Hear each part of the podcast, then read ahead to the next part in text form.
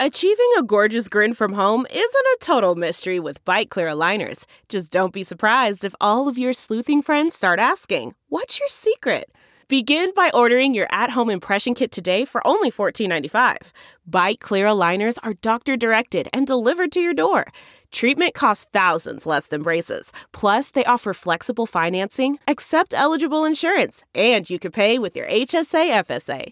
Get 80% off your impression kit when you use code WONDERY at Byte.com. That's B-Y-T-E dot com. Start your confidence journey today with Byte.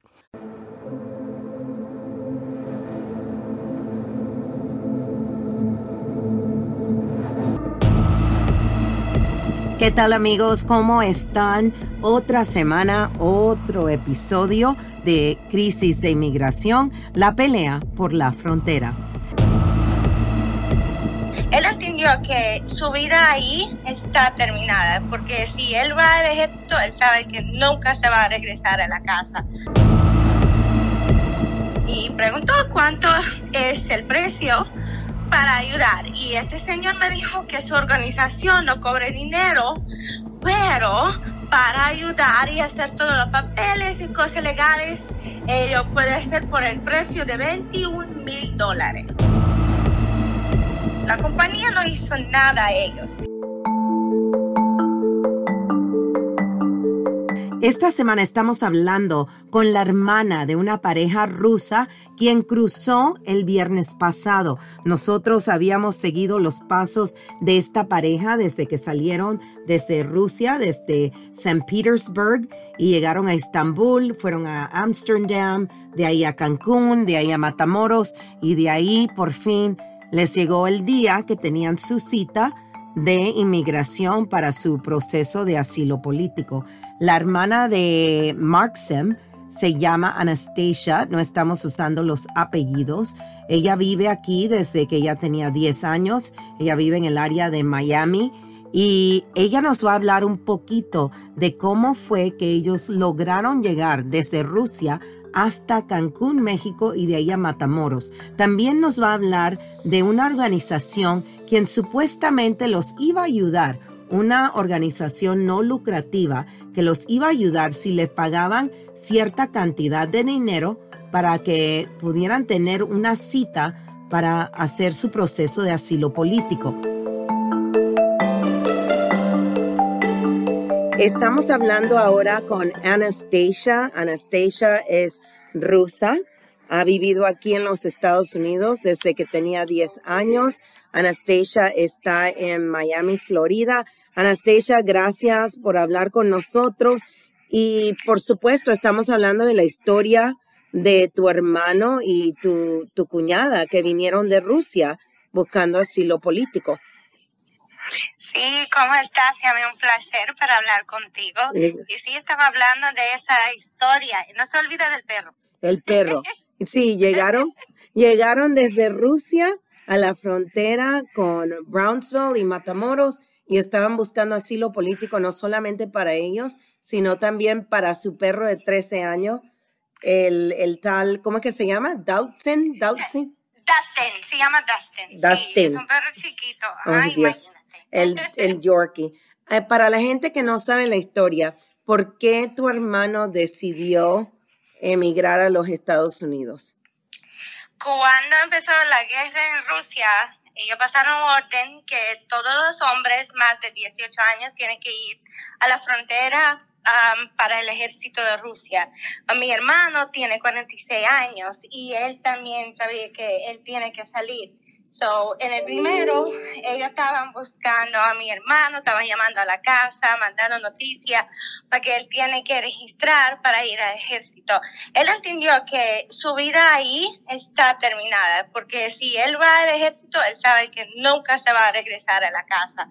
So, él quería salir. So, ellos vendieron todo que tenían, um, todo en la casa, su carro, su cosa, y llegaron al México con dos maletas y el perrito porque la vida en Rusia es completamente peligrosa.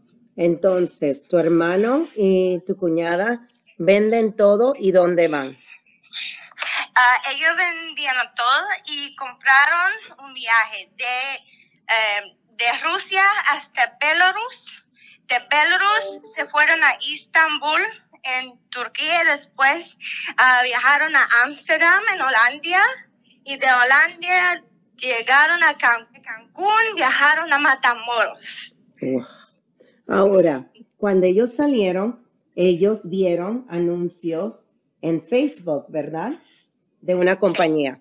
Que... Eso no fue Facebook, fue eh, los canales de Telegram de Instagram, algo así. Ok, entonces ellos vieron los anuncios y respondieron. ¿Qué fue lo que pasó con la compañía esa? Mi cuñada se vio anuncios de una compañía que dijo que se puede ayudar a ellos para llegar a los Estados Unidos, apoyar con el proceso de migración, a llenar todos los papeles y sin problemas, sin dolor de cabeza. So ella mandó uh, la información a mí y yo vi que el número es de los Estados Unidos, so yo llamé al señor y preguntó cuánto es el precio para ayudar. Y este señor me dijo que su organización no cobre dinero, pero para ayudar y hacer todos los papeles y cosas legales, ello puede ser por el precio de 21 mil dólares. Ok, así que eso era una sugerencia según él. Ok. Él dijo que sí. Entonces, ¿cuánto dinero pagaron tus familiares? Ah, cuando yo hablé otra vez con este señor, porque yo también tenía la opinión que se puede ayudar, no sabía nada. Ah, yo dije que no necesitamos la ayuda legal, solo necesitamos que alguien se ayude a ellos para cruzar la frontera. Y él dijo que tiene que pagar 7 mil dólares. So, ellos pagaron 7 mil para solo cruzar la frontera. Pero ¿cómo cruzar la frontera? Que alguien los lleva. Que dijo, él dijo que él tenía conexiones, él hizo organización. Él dijo cuando ellos llegaron a Cancún, que ellos llegaron a la oficina de esta compañía y después se llenaron cuantos papeles, hicieron una aplicación y eh, di que la aplicación se está mandado a la, la migración y después ellos estaban esperando una fecha para cruzar la frontera de Matamoros dentro del Brownsville, en Texas. Pero ellos estaban un mes en Cancún esperando una fecha y después vieron noticias que la frontera está cerrada por Navidad o algo así. Y esa compañía dijo a mi hermana y mi cuñada que ellos tienen que quedar dos semanas más en Cancún pagando por la vida ahí y después ellos pueden viajar a Matamoros que esta compañía se va a ayudar a ellos. Ellos esperaron yo compré los viajes a ellos a Matamoros. Cuando ellos entraron a Matamoros, se entraron la regla de CBP-1, que la gente se puede grabar la ubicación y hacer uh, su cita o como recibir una fecha personalmente. So, la compañía no hizo nada a ellos.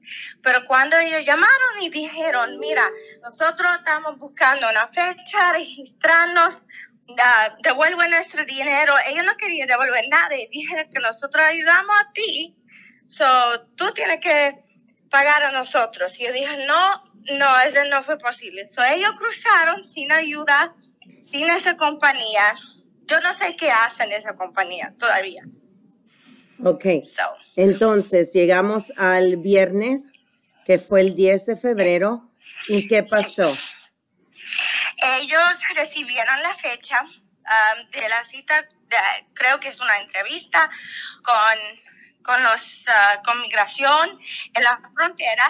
Esperaron ocho y media horas para entrar, dar la entrevista, para cruzar en los estados de, de Matamoros hasta los del puente para cruzar en Brownsville, Texas. Y cuando se entraron en Texas recibieron papeles y viajaron a Nueva York. Ahora, ¿tú imaginabas que tu hermano iba a llegar? ¿Hace cuánto tiempo que no ves a tu hermano? 17 años. 17 años. Eh, fue la última vez cuando nos estábamos juntos eh, en 2006. eso fue la última vez. yo no puedo imaginar yo, yo no tengo emociones porque todavía no puedo creer que eso se va a pasar. ¿Y tu hermano ya, tu hermano ya está aquí?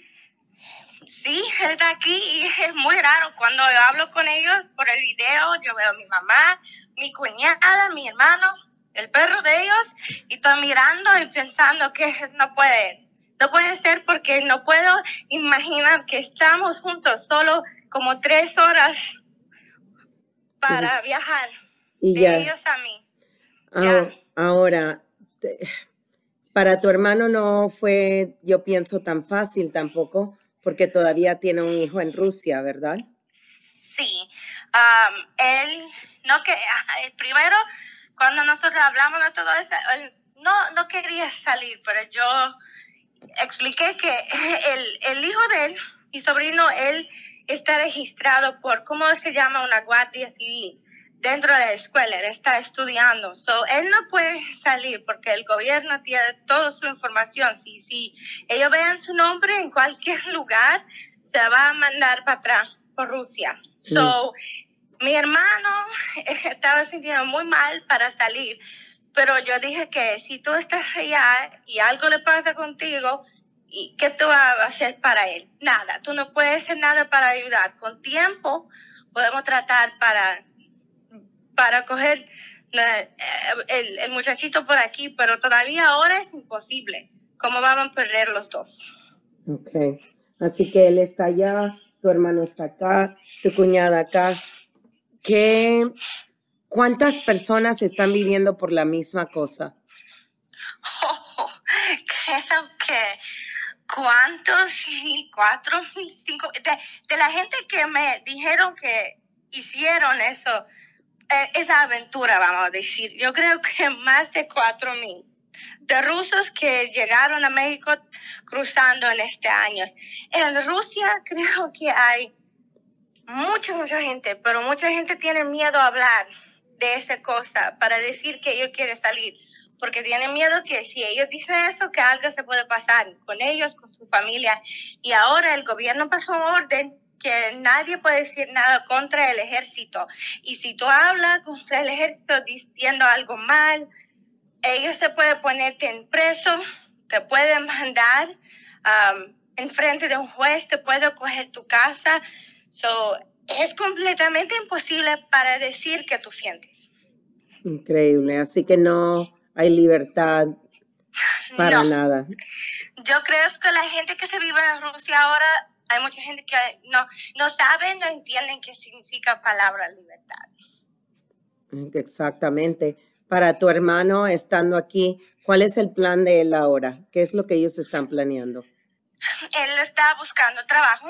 Ah, primero, claro, él quiere aplicar todos los papeles que necesita, pero están buscando el trabajo. Quiere aprender inglés perfectamente. Él habla inglés, pero quiere hacer perfectamente. Buscar trabajo, empezar la vida, guardar dinero para que se pueda ayudar a su hijo y empezar la vida por nuevo. Increíble. Tu mamá, tu mamá se enfermó durante todo esto, ¿verdad? Por el stress. Sí, ella estaba, ella estaba estresada. Ella, su presión fue muy alto, 200%. Y ella estaba en el hospital para ah, sábado, domingo, para cuatro días. Eh, se hospitalizaron para cuatro días de estrés, de dolor, de todo, porque ella, ella se sentía mal. Wow. Para tu mamá, ¿cómo, ¿cómo la ves a ella? ¿Ella cree ya que su hijo está aquí después de tanto tiempo? yo creo que realmente todavía ella también no puede creer en eso, porque nosotros salimos más de 25 años um, y el gobierno de Rusia dijo que mi hermano no podría venir. So, todo ese tiempo ella estaba sintiendo culpable, como ella dejó a mi hermano, pero él no se fue así. Pero creo ahora, como él está aquí, ella se puede estar un poquito más de paz tranquilidad, que nosotros estamos juntos, que yo estoy aquí, él está aquí, podemos empezar una vida más familiar juntos, que Increíble. no tenemos antes, para más de 25 años. Cuando tu mamá y tú se fueron de Rusia, ¿cuántos años tenía tu hermano? Ah, yo tenía 10, él tenía 20. Wow. Mucho tiempo. Bueno, te quiero preguntar, ¿tú has regresado a Rusia? La última vez se fue en, 2006 y en el futuro vamos a ver. No sé qué se puede pasar con este país. ¿Te da miedo? Amo mi país. No, yo amo mi país, pero como muchas cosas cambiaron, no siento seguridad para ir a un lugar donde tú no sabes qué tú puedes encontrar y qué tipo de gente está. Porque mucha gente están um, pensando que todo dice que el gobierno de Rusia está diciendo la verdad. Y para hablar con gente que no entiende que es no es bueno, es muy difícil y tú no tienes nada de hablar de ellos. Por eso todo tiene opiniones y para ir a un lugar donde es peligro para, para estar, ¿para qué? Yo puedo esperar. Yo esperé 17 años, puedo esperar más. Perfecto. Bueno, Anastasia, mil gracias por hablar con nosotros. Increíble. ¿Cuántos idiomas sabes? ¿Sabes ruso, inglés, español? inglés, español, ucraniano, polaco, haitiano, árabe y puedo leer francés, pero no puedo hablar. Ah, increíble. Bueno, mil gracias porque por medio de ti podemos compartir la historia de tu hermano. Gracias a ti, para hacer esa historia, para tu trabajo, para todo. Millones de gracias a ti. Eso es todo por esta semana. Gracias por acompañarnos en otro segmento de Crisis de Inmigración, la pelea por la frontera. En San Antonio, Texas, yo soy Jamie Virgen para Sinclair Broadcasting. Los veo la próxima semana.